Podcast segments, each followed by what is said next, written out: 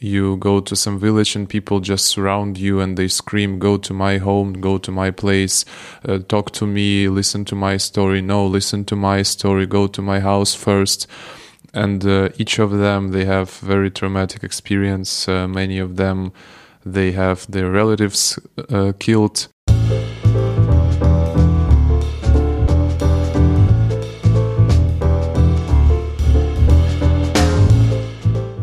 Und willkommen.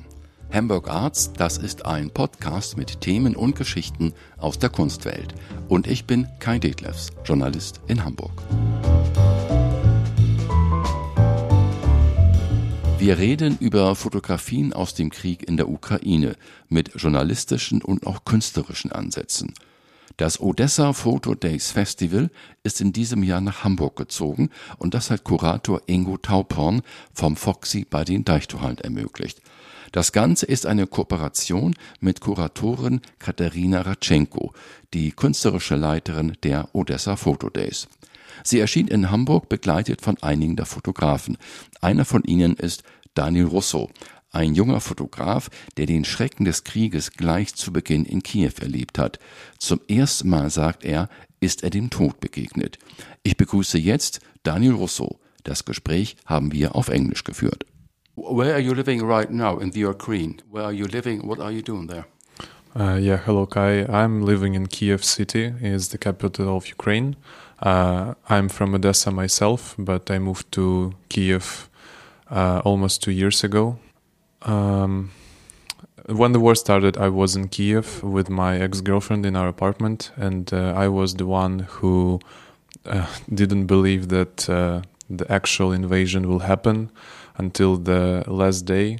I was joking about it. I couldn't believe that this absurd is um, possible. So we woke up from explosions in Brovary. It's uh, very close from Kiev and uh, from air raid uh, sirens in the on our street. Uh, and the first emotion was shock. you, it's just the feeling when you encounter something which you don't know how to react to. And the first i think 30 40 minutes it was just this process of adaptation. And um, maybe first 10 minutes it was denial but then you realize that it's like the previous life is ended. When you enter the news you open the news you read them and you see that putin actually invaded ukraine these columns of tanks near kiev bombs on kharkiv yeah it was a horrible morning this moment in these days what did you see in the streets i mean how, how was it for you uh, I looked at the window and I saw people running, uh, panicking. Uh, actually, it was a very gloomy day. It was raining a little bit. Uh, you couldn't see a sunshine anywhere. Uh, so I really felt as if I'm in some, uh, you know, historical Hollywood war film. Uh, yeah, first place where I went it was supermarket because I had uh, like my first thought uh, would be that if the war starts, you need some resources, some water. So I went to the biggest supermarket I found, and it was full of people, like lines for two hours to the supermarket. And you hear the stories that people tell each other in the lines. Someone couldn't believe it's happening. Some old ladies were talking that, you know, actually it will uh, finish in uh, one day. Uh, it's not possible. Some, like, nobody understood what Putin actually wants from us. Uh, what is the reason of this invasion? Um, yeah, so mostly it was panicking, and people were also in this deep, deep shock from uh, from the things that we see in the news, all these pictures of bombs, uh, of explosions, uh, tanks, Russian soldiers, BTRs. It was uh, horrible. How did you react when when was there the, the first moments where you thought, well, I, I have to take pictures, I, I have to work? Yes. Um, I was uh, working as volunteer in Odessa. I evacuated my girlfriend and my female close ones to uh, Poland, to to European Union, and I went to Odessa because I felt uh, it's my uh, it's my home city, you know, and I felt that I just need to be there in this moment. I thought it's gonna be uh, like city battles. Um, and uh, you know i had this adrenaline rush and i felt that i want to participate in this i want to protect my city uh, then this adrenaline rush uh, became a little bit less when I saw that this war actually looks as something very very serious. It's not like three days conflict, you know. So I just becoming uh, I just became a volunteer in the kitchen. I was working almost every day for the whole month, cooking for soldiers, uh, like eight, nine, ten hours per day and the uh, first weeks I was very satisfied. I, fe- I felt that I'm doing something very important uh, because not everyone from my friends even was volunteering. And then I started seeing these pictures of some Ukrainian photographers who actually made um, some work in Mariupol in uh, when Bucha was uh, liberated. Also, these first pictures of dead bodies, dead civilians, and in general, I just saw very, very good um, work from Ukrainian journalists. I think actually answering your question, the moment was the most important moment was this reportage from Mariupol by uh, Maloletka, Evgeny and Mstislav Chernov. It's two Ukrainians uh, AP uh, reporters, Associated Press, and uh, it's their work with this um, maternity house that was bombed and this uh, young ladies injured by Russian rocket. And actually, these two journalists they uh, they barely survived uh, doing this job in Mariupol. They escaped. They they were the last journalists, not only Ukrainian, the last journalists who who was who were in Mariupol, and then they uh, by miracle they survived and they left and they showed this picture to the whole world. And I looked at them working in the kitchen, and I understood that probably I'm doing something. Uh, something maybe not wrong but i can do more as a photographer. I i had this emerging um, slowly emerging feeling that i i want to to create some something. I want to make pictures. I want to fulfill my curiosity to to see the world with my with my own lens with my own eyes with my own camera so yeah i i decided to do that in the end of march what did you do? You went to the front line? No, you. No. You, it, it, started some, somewhere at some given point. Uh, yeah, I just found. Uh, I just found one good photographer um, who was ex-boyfriend of my uh, friend, and uh, I I wrote to her and I asked maybe you can present me to him because he was doing some good uh, material also in Kiev, in Irpin, Irpin Bridge, evacuating people under shelling and uh, I asked him for some advices, like uh, what do you advise me to do if I want to document the war? And his reaction was uh, like, "Are you an idiot?" Like he didn't say that, but I, felt this reaction, like, "Why do you want to do this? Even you, it's very dangerous." So I decided that, uh, and he's a nice guy. We're friends now. Like we we want to go to Bakhmut right now. After six months, Bakhmut is a frontline city in Donetsk, uh, in Donbass. Sorry and uh, so I decided that maybe I have to start for my own because nobody will give advice to me because it's super dangerous. Uh, so yeah, I went to uh, Bucha, Borodyanka, and other deoccupied villages of Kiev with a group of British journalists, and I was just like a fixer translator.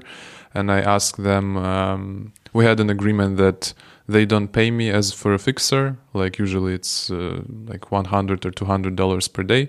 So they don't pay me but they give me uh, as much time as i need for making pictures in these places. So i'm not only translating for them but they also give me time to walk around to speak with the people.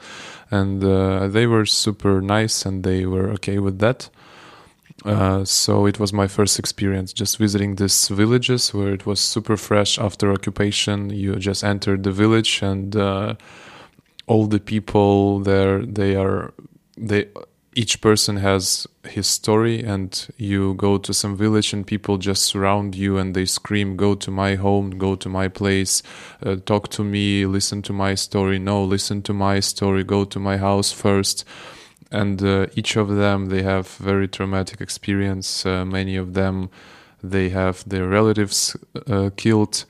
Uh, we've heard a lot of stories uh, about rapes from from relatives of this raped people. Uh, so yeah, and this during this short trips to this the occupied villages, I understood finally that I have to do this more, and I enjoyed the pictures that I made, uh, even though I it was I was unsure how to approach the topic, how to what kind of project I'm making, what kind of series it's gonna be. I, I was just listening to uh, my heart, even though it sounds. Uh, yeah but um, yeah i'm glad that i didn't uh, i'm very happy now that uh, back then i wasn't overthinking what i'm doing because it was very true and actually uh, most of the pictures that i like uh, now they are from these first short trips with these british guys. Yeah after that uh, i also visited chernigiv region. It was very it was pretty much the same but even with more um, uh, more uh, uh, destroyed uh, buildings and uh, a lot of old people just uh, lost their homes they don't know what to do in their lives many of their sons are in ukrainian army uh, and I went there alone. Just uh, just took a taxi, you know, and just found a friend of my friend who hosted me. So I was just talking to people, walking in the streets, uh, visiting villages. Uh, yeah, this was the moment when it was very safe. I didn't think about frontline, but I made pictures of civilians and um, and uh, traces of Russian presence on Ukrainian land what is what was what is your approach? I mean, is it being a documentary journalist? Is it is there some artistic approach, or what what's the direction, your attitude? Let's say. I think uh, uh, it's actually a very good question because uh, when I talk to journalists, uh, like real journalists, they usually call me an artist, like art photographer uh, or uh, art art documentarist and when i talk to artists they call me reporter and journalist. You know like we don't go to such places. We're not reporters. So actually i don't know who i am in this sense. I'm maybe if you need some definition i can call myself a subjective journalist. Because i'm of course it's it's it's very important to cover what's happening. And uh, to document the world, document the realities. Uh, this fun- function of photography it's very important in in this war.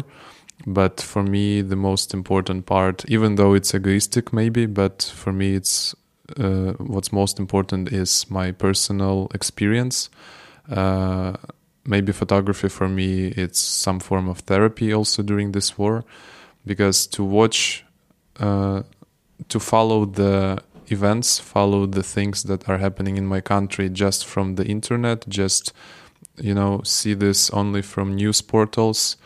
Uh, it's it's very traumatic. You uh, maybe it's me, maybe it's my personal thing, but I have a very high level of curiosity, some form of voyeurism, you know, to war and photography is a great great uh, tool that i can use to fulfill this voyeuristic desire just to see this most terrible um, most terrible um, thing that can happen to humanity.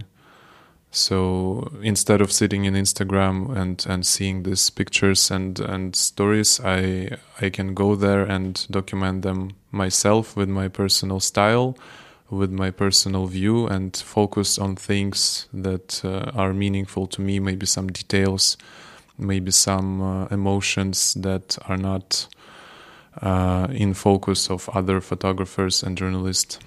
So something like that.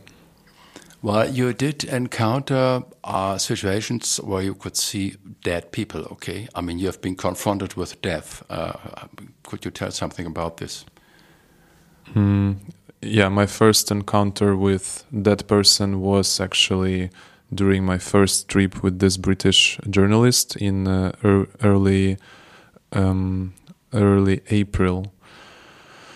Uh, we found uh, uh, we found the body of that Russian. It was actually Buryat soldier. Buryats are ethnic minority on the east uh, of Russia. They are uh, uh, they're like half Asian, and it's a lot a lot of Buryats during this war in Ukraine uh, because Buryatia is very very poor region because Moscow sucks all the resources from Buryatia and the only the only the only way to feed their families for these people is just to go to war to Ukraine. I mean, I'm not saying that they're not uh, happy about this. Most of them they are. They they also have some kind of um, imperialistic desires, and it's form of fulfilling this. Uh, desire to dominate, but it's a lot of Buryat people in Ukraine. And I found uh, this body of dead Buryat. It was bullet uh, in his head, uh, but somehow the head didn't explode from the bullet. So you just have this hole in his uh, in his head, and full of blood and closed eyes. And it was first encounter with that person, and some people were vomiting. I, I, remember because he was in this big bag, uh, black bag, uh, in which the Russian soldiers just put him and just left in the field when he, they were running. Yeah, and some soldiers they just opened this bag for us, and um, it was terrible smell, full of flies flying from this bag, and. Uh, yeah, I, I, I remember I didn't vomit. It was just I was just staring at this body and uh, I th- I think I understood that this is actually only beginning. If if I'm if I really decided to do that, uh, this kind of things I will I will encounter more, and I was right because uh, I found uh, a lot of dead bodies of civilians in uh, Kharkiv region later in in my in May when I was uh, having a very long trip to to Kharkiv. Um, and uh, we found in Vilkhivka in Kharkiv region also mass grave of uh, 11 Russian soldiers and also two Russian soldiers uh, was laying in the field near this mass grave so it was 13 overall uh, so these were the bodies of soldiers that other Russians just didn't take with them when they were retreating. I don't know why, but uh, I think it's a normal thing in Russian army just to leave. Uh, uh just to leave soldiers because they're dead and we just don't need them. So uh, yeah, it was also a very surreal experience when you just walk down the road and then you and cross the uh, cross some little field and you encounter this mass grave with this also terrible smell and uh, these bodies were laying there for at least three weeks. And uh, most of them uh, most of the heads of the soldiers were eaten by dogs. Uh, the brains were not brains already but just liquid you know just just uh, you can you can see this liquid on the grass. Um, yeah, and the detail that I remember from this scene with the soldiers in the mass grave is that uh, most of them they had uh, belts on their pants with uh, Soviet Union uh, symbol.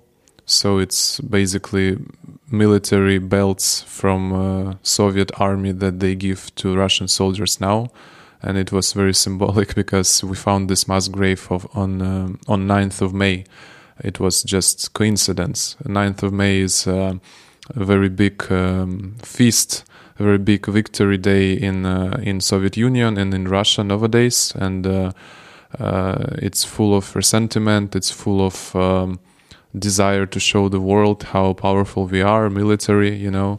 And everyone is around. Everyone around us are enemies. They're like Nazis still like the West is still Nazi lovers and uh, Russia is just the only, uh, you know, light in this darkness.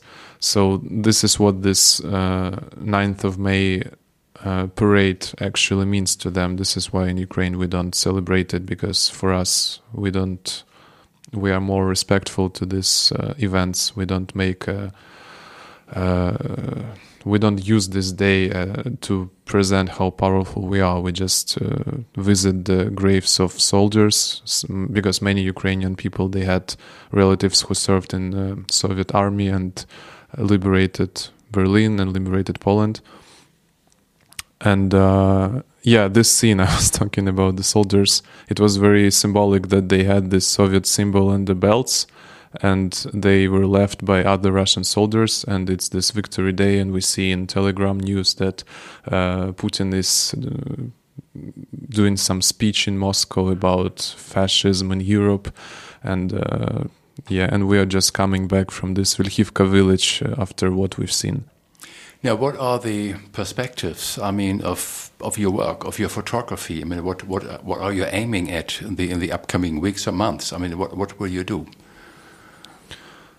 Um, uh, as I as I said, I I'm happy I didn't think about such things before, but now I do, and maybe it's gonna be a photo book. Uh, because I, I, I definitely I'm definitely not a journalist in a traditional way. I don't publish for any newspaper. Um, maybe because of the style of my photos, I they are uh, most because I'm making it uh, on film. So to actually get the picture, I need uh, at least, it depends where I am, but I have to return to Kiev, I have to develop it, I have to dry it, I have to print it and then scan. So it's, you know, a lot of time. Uh, and uh, news journalist, it's the person who uh, makes picture and uh, the the picture is ready this evening. He just you know edit this in in Lightroom and it's ready in the evening and ready to publish to be published. So uh, maybe for the book will be my uh, final product that I will do. And so you're working with these analog films. Yes. For which reason? Why? Um, I was working with uh, film uh, long before. I mean, uh, I'm using digital. Usually, uh, usually I'm using digital for portraits, but uh, when I do some documentary work, uh, I just like the idea. I think that uh, you document the unique moment, and this unique moment has its physical um, form in this reality, not just a bunch of pixels on the computer. And also, uh, also, I like just the state of mind when you do film photography because you are more concentrated on the moment. Uh, these limitations actually give me more freedom. I think so. When the war started, I was uh, I almost didn't uh, consider digital documenting. I was uh, yeah, film camera was the first thing that I put in my uh, bag when I was uh, going with my ex girlfriend to Lviv to help her to evacuate. I just took my some clothes and just my film camera and passport. Yeah. And so far, you didn't have to join the army, okay? Yes, in in Ukrainian army, the um, in Ukraine there is um, uh, like three or four. I, I don't remember, maybe four wave um, mobilization process. So the first wave are the people who are already um, participated in war or have some military experience. And the second and third wave are people who have um, just military service without uh, participating in war. As and I was just, I'm 25. I I didn't went. I didn't go to the army. I was student. I don't uh, know how to shoot. Uh, even like uh, para, military paramedicine course uh, that I attended. Uh, I attended it only like one week before leaving to Germany, so I don't have any experience. And I think if if uh, mobilization process will reach me, it will be I will be like in the last um, last uh, line.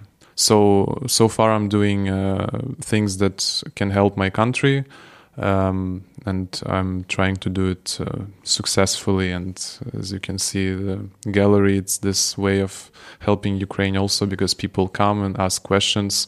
Uh, many of them they they don't know some obvious things about Ukraine, but uh, I'm also prepared for this, uh, and I'm happy to to answer some questions and explain. So Okay, thanks for your time. Thank you. Thank you.